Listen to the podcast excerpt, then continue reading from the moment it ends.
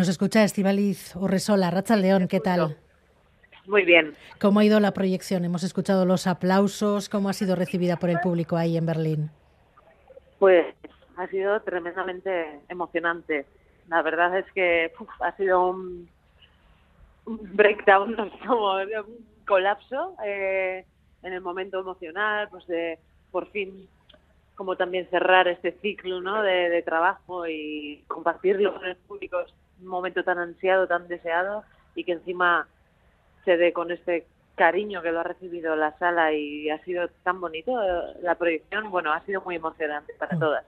Es un hito para, para, para vosotros, por supuesto, para los que habéis hecho 20.000 especies de abejas, pero también para todo el cine vasco. Llegas con tu primer largometraje, compitiendo por el Oso de Oro, y lo haces además con un tema con mucha trascendencia, con una historia que emociona, un retrato de la infancia trans. El cine es también herramienta, plataforma para, para las diferencias y para las libertades individuales? Claro, eh, para mí yo como entiendo el cine y, al cine al que más le debo y al que más agradecida le estoy es siempre a ese que me ha permitido comprender el mundo de una forma nueva para mí hasta hasta ese momento, ¿no? Y sí que pienso que el cine tiene esa capacidad de, de crear puentes, de establecer vínculos entre personas y realidades que a priori no tienen por qué estar o, que bueno o que muchas veces el público no tiene por qué conocer todas las realidades del mundo, ¿no? Y es una, para mí sí que es un, una herramienta de acercamiento, de encuentro y de, y de aprendizaje. Nos decía Maya Artech, la jefa de cultura de ITV, que te has consolidado como una directora capaz de contar historias y de conmover con, con tus historias.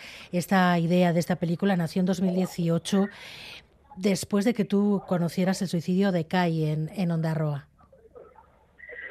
Sí, yo creo que mm, en 2018 creo que el, imaginario colectivo y el conocimiento de, las realidades trans y también en la infancia no, no, no formaban parte del, del debate social ni de ni del del discurso mediático tampoco, ¿no? No creo que, mm, que todavía estábamos mirando como sociedad hacia ahí y, ese momento, ese suceso que fue tan triste y tan a mí me, me, llevó como a una reflexión de por qué podía estar pasando, que, que estaba en nuestra mano como colectivo y concretamente en lo individual, cómo podía yo,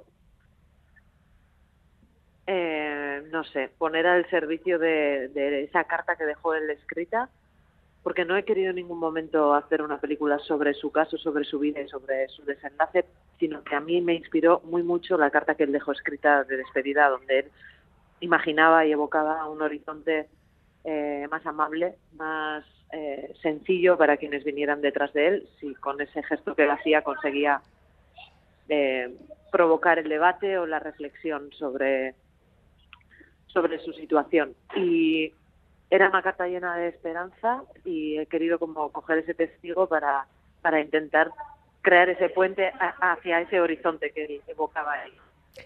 Pues tenemos que dejarlo aquí, Estivaliz Urresola, Sorionak.